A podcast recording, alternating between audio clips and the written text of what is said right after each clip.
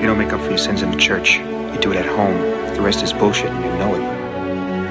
Thank you so much. Now would you please just drink your fucking milk and shut the fuck up? Come on, let's go out. Nobody goes to the bathroom. Just when I thought I was out, they pulled me back in.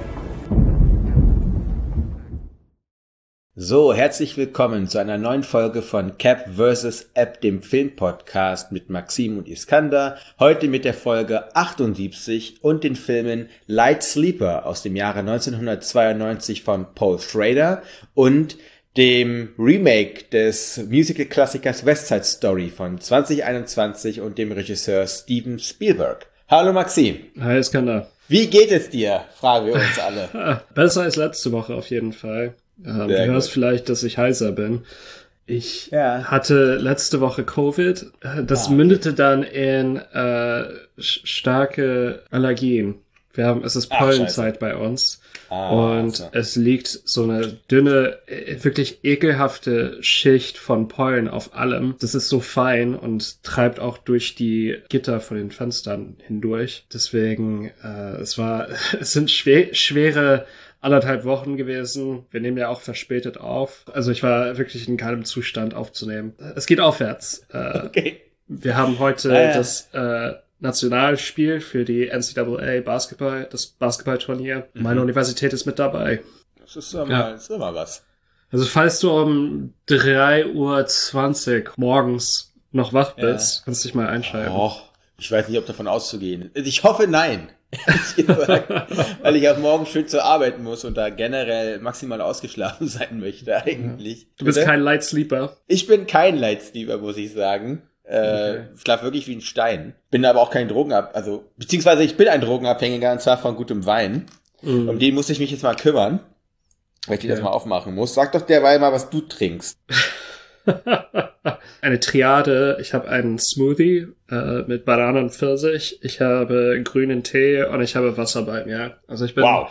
äh, gut versorgt auf jeden Fall. Voll ausgestattet diesmal. so ist es. Ich hoffe, Sehr heute gut. Abend Bier trinken zu können beim Spiel, aber wir werden sehen. Dem sagt man ja auch medizinische Kräfte zu. Das ist schon so.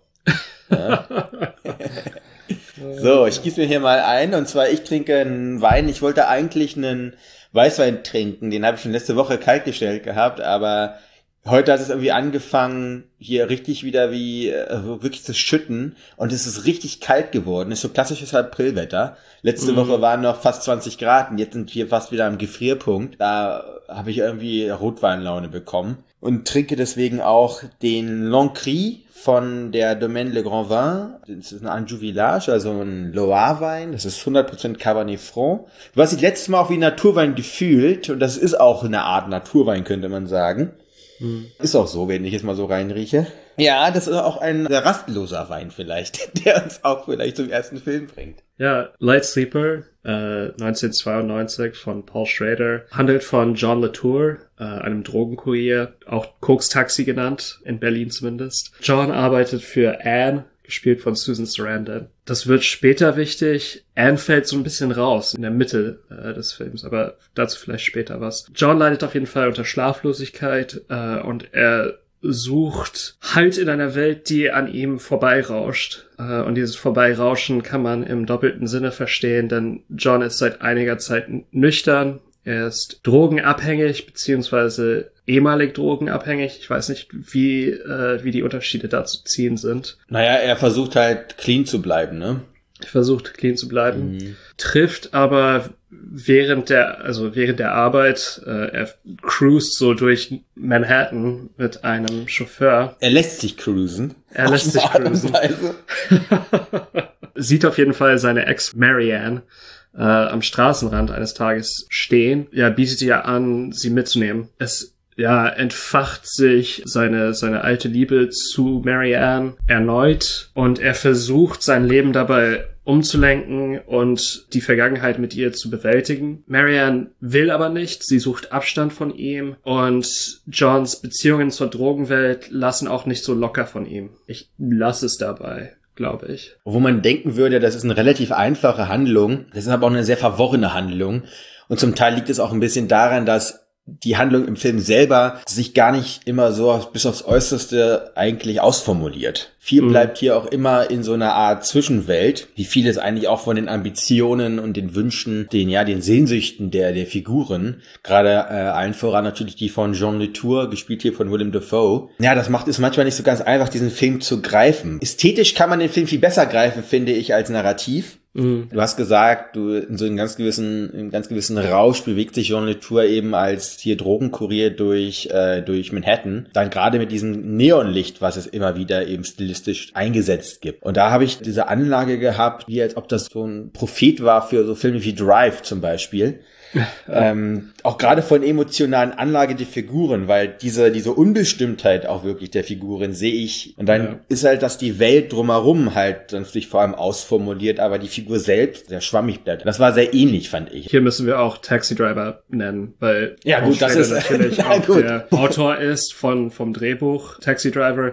und diese Figur ist auch gewissermaßen, also sie verfolgt ihn auch. Also wenn man First Reformed gesehen hat oder auch den neuesten Paul Schrader Film The Card Counter, das sind Außenseiterfiguren. Diese Männer schreiben immer Tagebuch, trinken und rauchen dabei. Man hat dieses sehr existenzielle Voice-Over. Hier wird das alles auch mit einer Jazzmusik hinterlegt, die ja Bernard Herrmann aufflimmern äh, lässt, beziehungsweise ja äh, hervorruft. Auch wenn das keine Kopie ist also die, die Musik ist auch, steht für sich. Vor allem der erste Song und der, der letzte Song, äh, diese, äh, die Buchenden des Films. Sie holen mich auf jeden Fall ab. Und ich, ich muss auch gestehen, dass ich absolut hingerissen bin von diesem Film. Ich liebe Schrader, obwohl dieser Film, und du hast die Charakterisierung der Figuren fällt nicht so, wird nicht alles erklärt. Wir erfahren sehr wenig über die Figuren, aber wir erfahren genug, um gewissermaßen rekonstruieren zu können, warum sie so sind. Also es ist nicht so, als wären sie absolute äh, Ziffern, wie zum Beispiel auch der Fahrer von Drive,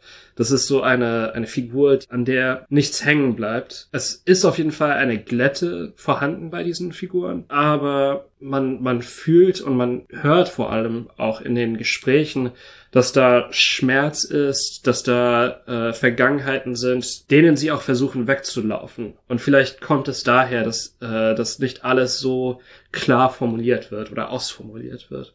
Ja, man muss aber dazu auch wirklich sagen, der Film ist auch ein Kind seiner Zeit, ne? Mhm. Also diese auch zum Teil lässig gewollte Dirtiness, die einfach, also ich habe mich wirklich manchmal gefragt, wo, wird in Manhattan nicht der Müll abgeholt? Weil einfach alles ist mit Müllbergen vollgestopft. Und das dann ähm, gerade in Kombination, du hast es Jazzmusik genannt, das war so ein lasziv poppiger Tenorsax, den wir da eher nur gehört haben. Und dann ja, halt vor allem so Lounge, Lounge-Musik, ne? Ich glaube, Michael Bean singt sogar selbst, ne? Ähm, das hat sich auch so immer so angehört wie auch so, wie so ein Crossover dann zu so einem Bruce Springsteen.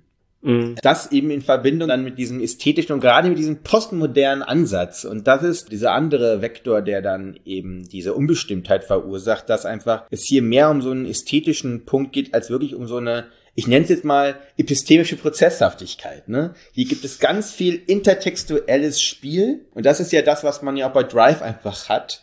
Ähm, zum Beispiel, es gibt so eine Sexszene, die ja fast schon schnulzig ist zwischen äh, Defoe und ähm, ja. Marianne.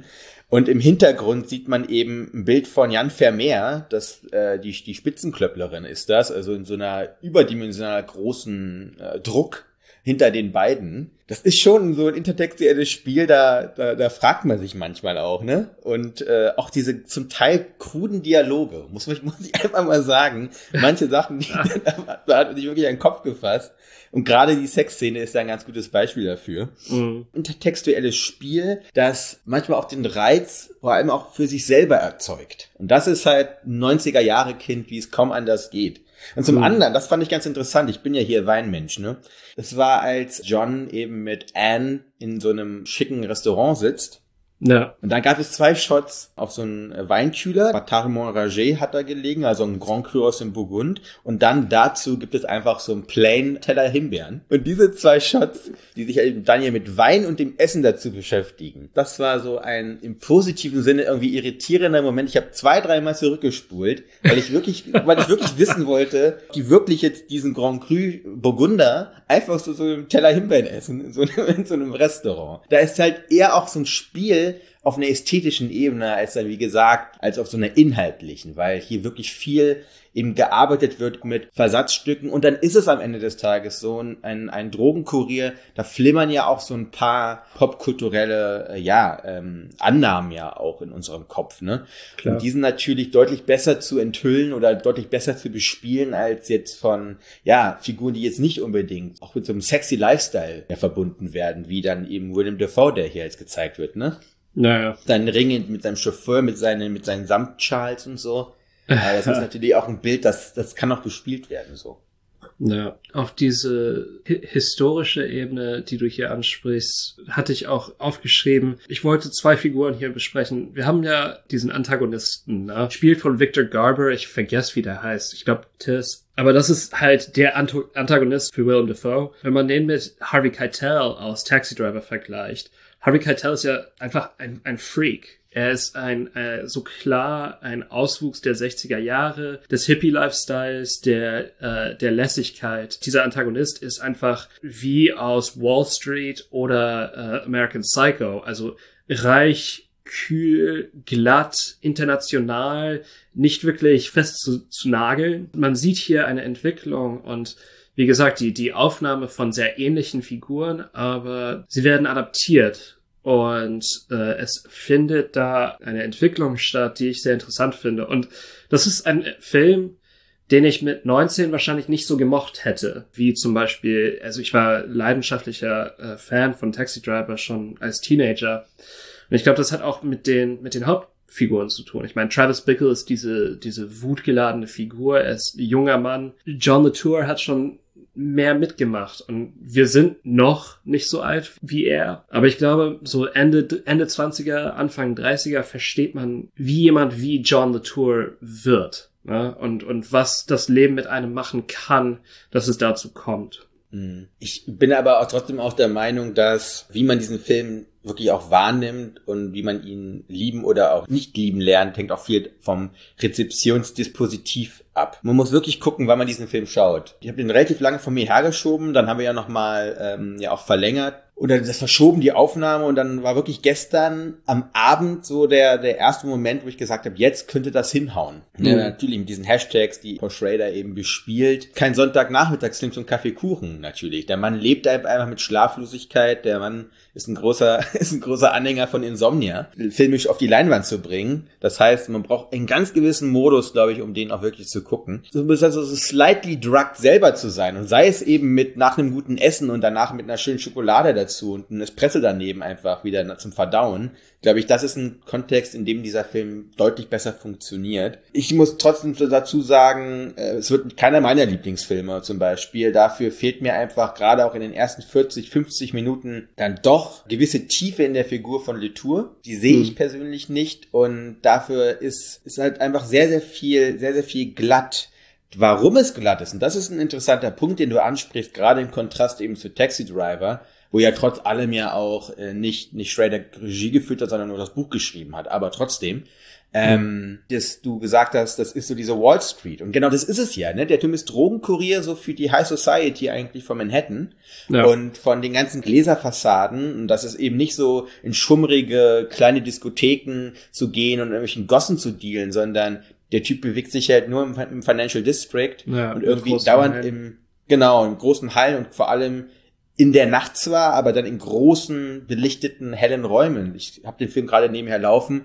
Wie er dann ja dazu kommt, dass er Marianne wieder sieht, ist ja dann im Hospital, mhm. wo er dann ja dem Tiss aus Gründen, das wollen wir jetzt mal nicht spoilern, dann eben da seine Dosis vorbeibringt. Komplett in allen gesellschaftlichen Strukturen funktionieren. Und das ist ein interessantes Spiel dann eben mit, wie Drogen generell funktionieren in unserer in, oder in dieser Zeit, zu diesem Zeitpunkt in den 90ern, aber ja eigentlich auch noch heute, ne? Gerade mit Cooks, dass es eben einen komplett anderen Ansatz gibt, dabei Drogen zu verstehen und gesellschaftlich vor allem auch äh, einzubinden. Das ist dann ein Aspekt, der interessant ist. Es durchzieht ja alle Gesellschaftsschichten. Ne? Also es gibt genau. ja die äh, Dealer, die in den äh, schummrigen Clubs unterwegs sind, aber eben auch auf den höchsten, äh, in der Chefetage natürlich auch. Ja, also das äh, Interessante ist trotzdem dann, wie, wie, wie John Latour selber wohnt, ne? weil der wohnt ja in so einer in so einer fast schon Ruine, könnte man sagen. Ne? Ja. Ich fand diesen Film dann in diesen Kulissen etwas überästhetisiert. Das liegt aber, wie gesagt, wirklich auch an diesen 90ern. Und das haben wir ja schon so oft gehabt bei Filmen, die aus dieser gleichen Zeitspanne kommen,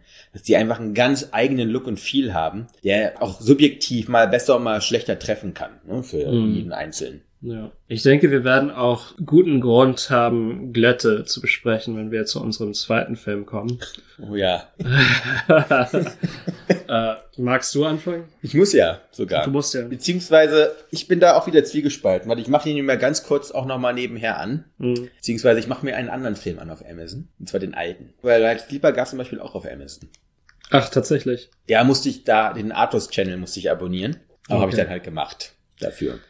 Ja, lohnt sich vielleicht. Also bei uns auf jeden Fall im Criterion Channel. Ja. Das ist einer der Streaming-Dienste. Ich weiß nicht, ob der in Deutschland verfügbar ist, aber ich schaue wahrscheinlich so 25 bis 30 Prozent der Filme, die ich gucke, sind mhm. über Criterion. So viele Klassiker und auch neuere Sachen, die ja left of Mainstream sind. Mhm keiner besitzt mehr die, die wirklichen Kopien. Also es kommt ja vor, dass du manchmal äh, bei dir in die Uni gehst, oder äh, zu dir in die Uni gehst und äh, eine, eine DVD oder eine Blu-ray leist. Äh, ja. Das, das mache ich ja auch ab und zu mal, aber grundsätzlich, wenn es die Filme nicht im Streaming gibt, ich glaube, die meisten Menschen schmeißen dann die Hände in die Luft und sagen, ja, na gut. Ja. Äh, gibt es halt. Ja, das ist da haben wir beide wirklich Glück, dass wir auch einfach an, an, an filmfokussierten Unis studieren oder arbeiten oder ich, wie, wie ich studiert haben. Also das Gute ist auch, dass zum Beispiel unsere Bibliothek da auch extrem hinterher ist. Ich glaube, die kaufen jeden Monat, keine Ahnung, vielleicht 100 neue DVDs oder so. Alles im Keller aufgebaut. Das heißt, wenn ich die drei, vier Filme, die ich halt bewusst suche, die finde ich dann draußen. Da gucke ich halt immer in das letzte Regal und da sehe ich, was es da eh für Neuheiten gibt. Und das ist halt auch einfach geil. Ne? Das ist dann so, ja. das ist dann halt Amazon Prime, Netflix halt im Real Life. Und es ist auch gerade diese Überraschung, die einfach immer wieder fehlt. Ne? Und wenn du halt dann diesen überbordenden ja, diesen überbordenden äh, Fundus eben auf den Streamingdiensten hast, es ist so ein bisschen wie beim Fernsehen auch, ne? Wenn du da rumsäppst. Du ja. wirst überrascht, du wirst überrascht von, von Sachen und du guckst dir einfach mal Sachen an, die du niemals hättest angeguckt. Diesen Faktor Zufall in diese Rezeptionshaltung mit reinzunehmen. Deswegen ist sowas wie ein Movie zum Beispiel ein ganz geiles Ding, weil du da eben, ja, 30 Filme hast in einem Monat und die werden so zum Teil random irgendwie mit reingepackt, so extrem aus unterschiedlichsten Richtungen kommend, dass du dann mhm. einfach auch manchmal dazu getrieben wirst, dir was anzuschauen, was du sonst nicht anschauen würdest. Ja, aber das, ich glaube, wir schweifen ein bisschen ab. Lass ja. uns lieber zu diesem Film kommen, den, äh, glaube ich, ja, auch einfach ein Mainstream und ein Blockbuster ist und deswegen wir den auch als einen solchen besprechen. Und zwar West Side Story, den neuen von 2021 von Steven Spielberg. Also wer daran gezweifelt hat, dass es ein Blockbuster ist, spätestens jetzt ist das euch allen klar. wir sind halt in der Upper West Side unterwegs und äh, da gibt es zwei Gangs. Da gibt es die Jets, das sind ja die mehrheitlich äh, Weißen des Viertels. Und dann gibt es die Sharks, das sind die Puerto Ricaner, die in diesem Film auch wirklich mehrheitlich Puerto Ricaner sind.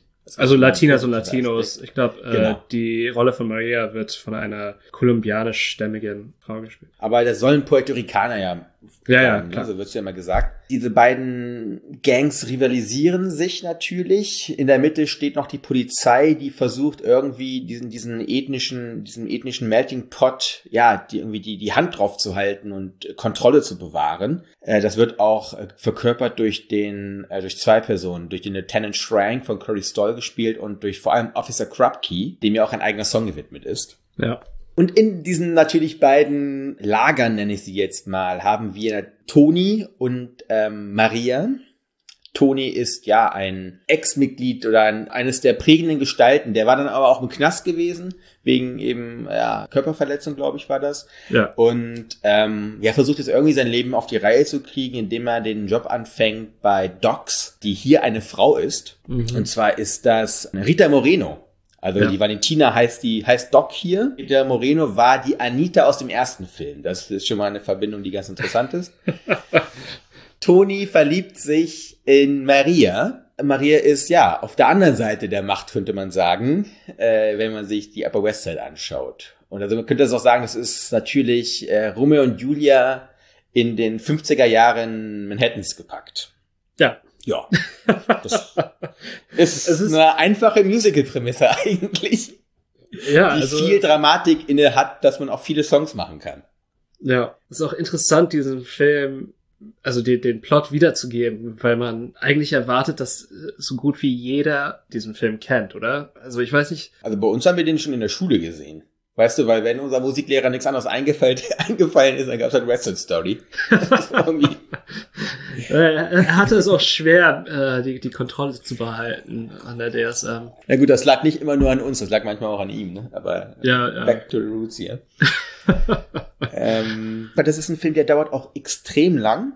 Fast ja. 160 Minuten. Da nimmt er sich nichts mit dem Originalfilm, sag ich mal dazu. Und das ist interessant deshalb, weil dieser Film eigentlich in der ersten halben Stunde wirkt das so, als ob der ein bisschen anders die Sache herangeht, ne? Mhm. Also deutlich filmischer, dass auch der Tanz zum Beispiel als Ausdrucksform viel subtiler oder ja, fast schon dezenter eingesetzt wird im Neuen. Dann natürlich dieser rassistische Aspekt auch der Obrigkeit, ne, so gerade in der Post-Trump-Ära einen deutlich größeren Fokus erfährt, dass die Jets auch viel mehr wirklich so als Gang stilisiert sind, ne? so staubiger, dreckiger, stinkiger. Wir haben ja auch kein Playground mehr. Kern der Auseinandersetzung ist, sondern hier gibt es auf einmal Ruinen, ähm, mhm. wo hier die Mad Opera und sowas hier draufgebaut werden soll. Ne? Komplett anderer Fokus, der hier auch wirklich hingepackt wird und auch ästhetisch ist der Film viel, viel dunkler, so richtig blaustichig fast schon in manchen Punkten und schattiger auf eine Art und Weise. Das heißt, das, was die West Side Story von äh, 61 eben noch deutlich bühnenhafter ne, gehabt hat, kulissenartiger, ja. auch opernmäßiger, wird hier halt in eine staubige Straße gepackt. Auch anfängt mit einer deutlich schnelleren Pace in der ersten halben Stunde und dann irgendwann verliert sich das alles ein bisschen. ja, es zieht sich dann. Also ich habe mir so eine Kürzung von 40 Minuten circa gewünscht bei dem Film. Ja, An aber sich, mindestens. Ich fange mal mit dem Positiven an. Ich fand alle Rollen gut besetzt. Ich mochte Ansel Elgort als Tony. Ich fand Rachel Zegler als Maria nicht schlecht. Also eigentlich ganz gut. Die Nebenrollen waren fantastisch besetzt. Vor allem Riff, der andere Anführer und Mitbegründer der, der Jets, neben Tony, äh, gespielt von Mike Feist einfach, also der war, der war wirklich hervorragend. Er hat ein, ein Funkeln in den Augen und also so, so ein kindliches Gesicht, aber spielt Bosartigkeit so gut und, und es ist etwas Grausames in ihm. Äh, und es kommt wirklich hervorragend heraus. Äh, ich fand die Ariana DeBose, die auch äh, Oscar gewonnen hat, glaube ich, für die Rolle, genau, äh, die Anita gespielt hat, auch wirklich fantastisch. Rita Moreno als Valentina, äh, auch toll. Also äh, kann man kann man wirklich nicht sagen. Rita Moreno ist eines der großen filmischen Musical-Gestalten, ne? ja, klar. Ja die hat ja alles, was irgendwie Film- und Fernsehtechnisch irgendwas mit Musik auch zu so tun hat, hat die ja gewonnen, die Frau, ne? Mhm. ist, äh, ja, und ist auch die erste Oscar-Gewinnerin, also Latina-Oscar-Gewinnerin. Ja, ähm, genau. Also eine, eine bahnbrechende Figur. Und die Choreografie fand ich super. Also in meisten Momenten sehr gut. Und der Film hat für mich wirklich teilweise funktioniert bis zum Aufeinandertreffen von Tony und Maria. Also ich habe meine Gründe, warum du genau diese Szene rausholst. Weil die Chemie zwischen den beiden nicht so wirklich stimmt. Zum einen. Da hast du aber sehr gute Augen gehabt, weil ich muss sagen, ich hab, ich konnte gar keine Chemie erkennen, alleine schon wegen dieses stroboskophaften Disney-Musicals, was da aufgeführt wurde in dieser Turnhalle. Also das war ja. da habe ich mir wirklich gedacht, hat Spielberg irgendwelche halluzinogenen Drogen genommen, weil das war ja also war ja der absolute Wahnsinn, was da passiert ist. Und ich habe meine Freundin, als wir die Filme geguckt haben, ab diesem Moment nur noch genervt. Und zwar mit einem Wort, das heißt Gegenlicht. Mhm. In diesem Film gab es dann nur noch Gegenlicht. Egal wo, egal wann. Immer wurde irgendwie, also hat sich die Kamera gedreht und dann kam halt der Widerschein, also des sonnigen Tages durch das Fenster. Oder irgendwo gab es immer einen Scheinwerfer, eine, eine Straßenlaterne, die dann eben so einen Widerschein dir gibt. Und ich habe mich gefragt, was, was soll das? Dieser Glance, der dann eben ja im Bild entsteht, ne? Und die ganze Zeit wurdest du in diesem Film irgendwie geblendet, Das sah halt wirklich so aus, das sah für mich wirklich aus wie Disney Musical. Mhm. Ähm, war nicht mehr ernst zu nehmen ab diesem Zeitpunkt, ne? Ja, nee, also absolut richtig. Du hast diese, diese Ruine angesprochen. Der Film versucht auch etwas über Gentrifizierung zu sagen, beziehungsweise mhm. anzudeuten. Das funktioniert alles nicht so richtig. Es, es fühlt sich so an, als wollte Spielberg diese Sachen ja fast ausklammern, beziehungsweise genug machen, um es der politisch Korrektheit äh, halber äh, es allen gut zu machen, beziehungsweise ja, recht zu machen, besser gesagt. Äh, und dann wollte er das alles einfach ausklammern beziehungsweise weglassen. Ich meine, es liegt auch nicht daran, dass es ein Musical ist, dass dieser Film für mich nicht funktioniert, nicht seiner Zeit gerecht wird, weil Musicals das sehr wohl tun können und sehr politisch sein können hier kann man sich auch die 61er Version als, als Vorbild vornehmen. Also, dass dieser Film sich mit Rassismus beschäftigt in einer Zeit, wo Rassismus anders funktioniert hat in den, in den Vereinigten Staaten. Es, es hat ein Wandel stattgefunden und man würde es nicht erkennen von diesem Film. Und dann äh, stellt sich natürlich für mich auch die Frage, warum es ein Remake geben muss. Also ich, ich bin nicht gegen Remakes. Ich meine, bei West Side Story von einem Original zu sprechen, ist totaler Irrsinn, weil der Film natürlich auf Romeo und Julia basiert und dieser Stoff so oft bearbeitet worden ist.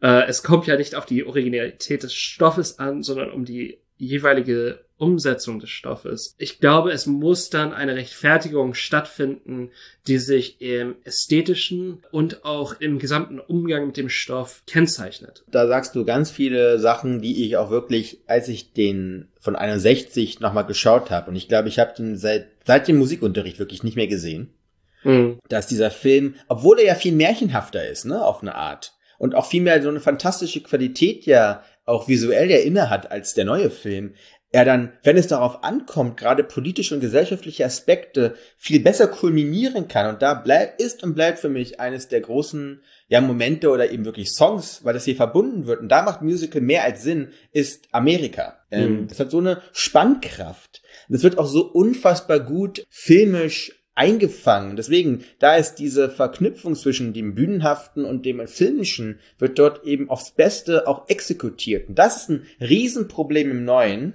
Außer America, das ist die einzige, sag ich mal, Musicalstück, was relativ gut gelungen ist, meines Erachtens. Also ich rede jetzt nur vom Ästhetischen. Das Problem war im Neuen, die Kamera, die war oft viel zu nah dran. Du hast überhaupt nicht die Möglichkeit gehabt, die Choreografie selber dir auch, ähm, ja, sichtbar und erstaunbar zu machen, sage ich mal dazu. Ja.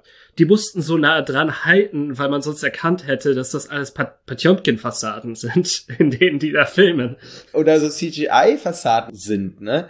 Und dass dieser Staub eben nicht wirklich Staub ist. Das ist dann auch irgendwie diese Klarheit im alten Film, der einfach auch ganz genau weiß, was er uns zeigen will und in welchem Rahmen er uns etwas zeigen will. Und das ist ein Problem im Neuen, absolut. 60 Jahre liegen zwischen diesen beiden Filmen, ne? Und du hast gesagt, es muss einen Grund geben dafür. Und wir sind ja auch schlau, wir sind ja auch 60 Jahre schlauer geworden seitdem. Aber dieser Film wirkt auch einfach, also der neue wirkt auch einfach so eine Zeitkapsel zum Teil mit so Problemen, die, wo wir schon noch viel weiter sind. Und das könnte dann am Ende des Tages auch einfach an einem überalterten filmischen Blick liegen von Verantwortlichen auch. Ne? Dass ja. äh, da nichts wirklich erneuert wird oder nicht provokanter auch umgegangen wird. Und da, wie du gesagt hast, nur die Hashtags eigentlich bespielt werden für fünf Minuten, dass alle zufrieden sind, dass diese Hashtags mal vorgekommen sind, aber nicht wirklich ausgearbeitet werden. Und dann, sondern einfach nur wieder gezeigt werden und hey, guckt mal her, wir, wir wissen, dass es da was gibt. Und dann aber einfach fallen gelassen werden, sobald man dann eben seiner anderen filmischen Intentionen ja äh, nachkommen möchte. Ich äh, stimme mit dir absolut überein, außer in einem Punkt und ich weiß auch nicht, wie viel weiter wir gekommen sind, aber äh, man muss die Tatsache in zumindest würdigen, dass Amerika in den 60er Jahren noch ja ein Apartheidstaat war. Vielleicht verstehen wir den Rassismus genauso schlecht wie damals, aber es, es hat einen Strukturwandel stattgefunden und Rassismus in den Staaten in 2021, in 2022 macht sich strukturell bemerkbar und nicht immer in dieser Art und Weise, wie die Polizisten mit rassistischen äh, Schimpfwörtern um sich schmeißen, obwohl es das auch noch gibt, natürlich. Es ist ja noch viel drastischer alles, ne? Also im Sinne von, ist auch eine andere Transparenz von dieser Drastik eigentlich vorhanden. Das spielt überhaupt keine Rolle irgendwie in diesem Film. Also jetzt haben wir nochmal das Inhaltliche oder das Politische nochmal angegangen, äh, weil ich es gerade nochmal so sehe. Wir haben schon ein bisschen nochmal diesen Ästhet, diese Ästhetik ja äh, thematisiert gehabt und da gibt es zwei für mich absolute Tiefpunkte in diesem Film. Das erste Treffen von Toni und Maria und das zweite ist der, ähm, die, wie nennen wir das, die heimliche Heirat? Heimliche ja, ja. Heirat von Toni und äh, Maria. In den, in den Cloisters, ne? Äh. ja, genau, im Kloster. Also das war ja farblich. Ich weiß nicht, wer da auf dem Keyboard eingeschlafen ist, weißt du, als, das da um, als es da ums Color Grading ging. Ja, Aber sie, das war ja sie, wollten, sie wollten Cirque und haben dann Snow White and the Seven Dwarfs bekommen. Ja, richtig. Es ist eine der schönsten Szenen, ist im alten Film genau das. Maria im alten Film äh, eben den Laden abschließt und dann kommt Toni eben sie besuchen. Arrangieren sie so aus den Modepuppen, die da rumstehen im Atelier, arrangieren sie ein Hochzeit Hochzeitsgesellschaft. Und auch noch mit so einem tollen Schmissen, dynamischen Dialogspiel auch wirklich. Und dann gibt es da diese Hochzeit mit diesen Modepuppen, die dann ihre, ihre äh, Eltern und ihre Trauzeugen so darstellen. Richtig mhm. originell, verständliche und vor allem auch unterhaltsame und amüsante Idee. Und die wird dann da, weißt du, so wie, das war auch die Game of Thrones in diesem Kloster. Ich habe das, ich hab das nicht nachvollziehen können, warum man auch viele der guten Ideen äh, einfach so komplett über Bord wirft. Aber wenn wir schon mal bei solchen ikonischen Momenten sind, was ich auch gut fand, dass sie zum Teil ja gerade Songs, Musical-Einlagen transponiert haben auf andere, in andere Stellen. Und zum Beispiel Be Cool ist viel, viel besser in dem neuen Film, finde ich, integriert in die Handlung als im, im alten. Da mhm. kommt das so ein bisschen an der falschen Stelle. Das auf der einen Seite, zur anderen Seite haben wir hier einfach I Feel Pretty, ist hier, ich glaube, auch bewusst so kontrastreich platziert worden, aber so unfassbar schlecht auf eine Art und Weise, dass eines der drei großen Songs, eines der drei, drei großen Stücke des ganzen Musicals unter den Teppich gekehrt werden, so äh, emotional und auch vor allem so vom Eindruck des Films. Ne? Daran mhm. erinnert man sich gar nicht, während im alten Film, das ist eines der schönsten auch Stücke ist, weil es auch wieder mit so einer gewissen Werbe, mit einem ganz gewissen Humor, auch mit so einer ganz gewissen Albernheit oder dem Idealismus, die auch an den Tag gelegt wurde in dem Film, dass es einfach funktioniert, wenn man es auch heute noch guckt. Und das wurde hier deplatziert. Also sie haben irgendwie manche, manche Songs gut integriert, auch zum Beispiel das ähm, hier Rita Moreno, Someday, Somehow, mhm. so das idealistischsten Song eigentlich auch dann singt, als Doc, als eben Frau, die ja auch aus einer, die auch eine Mischehe durchlebt hat schon in, in einem rassistischen Amerika, ne? Und die wir auch kennen aus dem alten Film. Das war viel besser eigentlich eingebunden als im alten, wo das eben gesungen wird ja von Maria und Toni selbst, nachdem wir einfach über die größte Achillesferse des gesamten Filmes oder Franchises können wir es jetzt schon nennen, kommen. Und zwar, dass Maria trotz allem, dass äh, Toni ihren Bruder umgebracht hat, das ist, glaube ich, kein Spoiler, oder? Ich glaube, jeder hat nee, den dann doch das, irgendwo das, schon mal gesehen. Ja. Trotz allem immer noch liebt auf eine Art. Ja, das ist halt, äh, ja. Und zwar allem auch, wie schnell das geht. Ja, ich glaube, da, da hätte man vielleicht sich die, die Freiheit nehmen müssen, um etwas zu, zu ändern im Buch.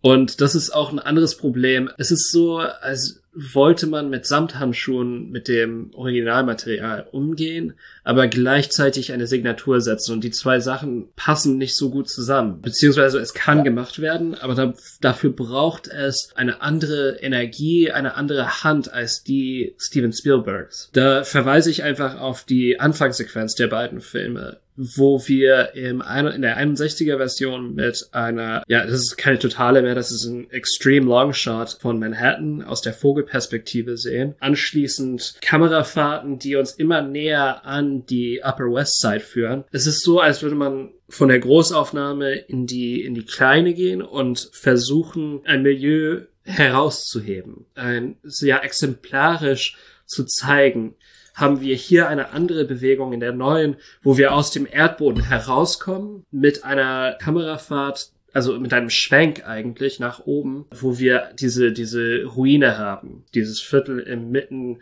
äh, des Umbaus für Lincoln Square und dem Lincoln Center und alles, was da drumherum mhm an kulturellen Möglichkeiten für die Manhattan Elite existiert, da wo sich wahrscheinlich äh, John the Tour herumtreibt äh, in den 90ern. Mir ist unklar gewesen, wieso diese Bewegung. Beziehungsweise es wird angedeutet, wieso. Weil eben dieser Streit zwischen den Jets und den Sharks vor dem Hintergrund dieses Wandels stattfindet. Uns gezeigt wird diese, diese äh, Ironie, die Ironie dieses Kampfes zwischen den beiden, weil sie ja beide weggefegt werden von den äh, Investoren und ähm, Kapital. Ja, Einfach. vom Kapital. Das, ich, ich weiß nicht, ob der Stoff das tragen kann, diese Kritik. Dieser Film, so wie er ist, kann es nicht tragen. Ja, das ist einfach dann die Stärke des alten Films, dass er einfach auch mit diesem Playground, ne, mit diesem Spielplatz, mit diesem, ja, Sportplatz, wo man Basketball spielen kann, ne, oder wo Leute eben hier ähm,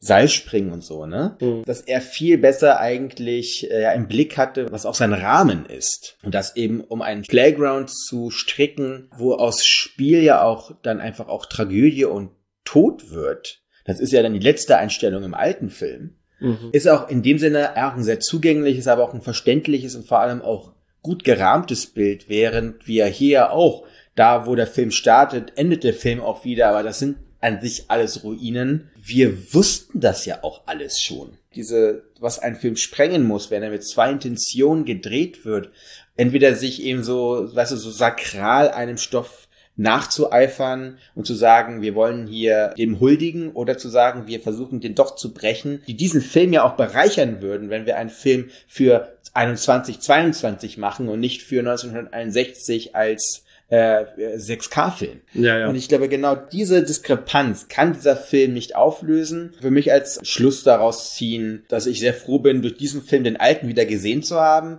Es schadet nicht, sich einmal den neuen mal anzuschauen.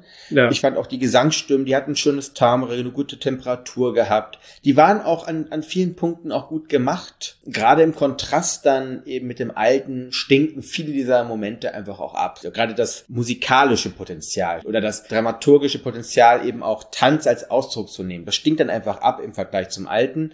Aber äh, ja, das wäre dann mein, mein Fazit zu diesem Film. Ja, ich hänge mich da an. Äh, ich würde auch noch unseren Zuschauern und dir, falls du den Film noch nicht kennst, den 87er Film China Girl von Abel Ferreira empfehlen, der diesen Stoff für die 80er, für die späten 80er äh, neu aufarbeitet auf eine Art und Weise, die wirklich interessant ist. Ja, ich würde den Film viel lieber gucken und nochmal gucken als den neuen West Side Story. Geil, dann haben wir dann eine weitere Motto-Nacht für euch mal äh, aus, dem, aus dem Fundus gegraben, ne?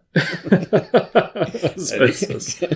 Sehr schön. Was ist denn die andere Motto-Nacht, beziehungsweise für die nächste Folge, die wir gucken? Wir schauen Titan von äh, Julia mhm. Ducornu glaube ich halt. Ich kann den. Ja, Ducorneau oder so. Ducorneau, genau. Glaube ich, ja. Von 2021, der ja auch, hat der bei Cannes gewonnen? Ich glaube ja. Äh, ich glaube, en Sauterega, oder? Irgendwie ein, nicht ein Hauptpreis, oder hat den Hauptpreis sogar gewonnen? Kann sein, dass er den Den, den hast du ja vorgeschlagen, weil du ja dem Body Horror meistens deutlich angetaner bist als ich. Das stimmt. Aber äh, nachdem ich den Trailer gesehen habe und gesehen habe, den kann man sich äh, ausleihen ohne Probleme. Wie gesagt, das mache ich alles aus Liebe zu dir. Ja. er hat auch den Palm d'Or gewonnen, also. Na, dann nehme ich alles zurück. Dann ist das natürlich ein grandioses Meisterwerk, was ja, nicht ja. in einer Rezeptionsliste fehlen darf. Und einen anderen äh, Preisträger, nämlich Nomadland von Chloe Zhao von 2020, der ja den äh, Oscar gewonnen hat für beste Regisseurin. Ja. War der nicht auch bester Film gewesen letztes Jahr? Kann sein. So, da sieht man ja, wie gut wir Oscars verfolgen. Wenn nicht irgendwelche Schauspieler anderen Komikern Ohrfeigen geben würden, die es ja auch wieder verpasst, dass es das gegeben hat. Unglaublich. Ähm, Einfach unglaublich. Ja. Aber ja, vielleicht besprechen wir das nächstes Mal. Best Picture, genau. Best Director, Best Actress für McDormand. Also, äh, okay. also ja, fast alles Wichtige. Genau. Groß, okay. äh, ja. Gut. Mal die Folge kommt dann am 24. Wenn dieses Mal nicht ich Corona kriege, wir warten mal ab. Ja, aber Daumen gedrückt auf jeden Fall. Genau. Hoffentlich bis in zwei Wochen. Ja. Ciao, ciao.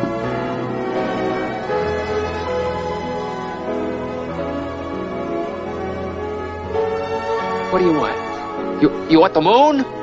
Just say the word and I'll throw a lasso around it and pull it down. Hey, that's a pretty good idea. I'll give you the moon, Barry.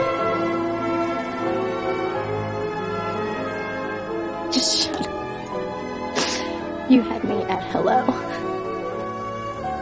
You had me at hello. You should be kissed and often. and by someone who knows how.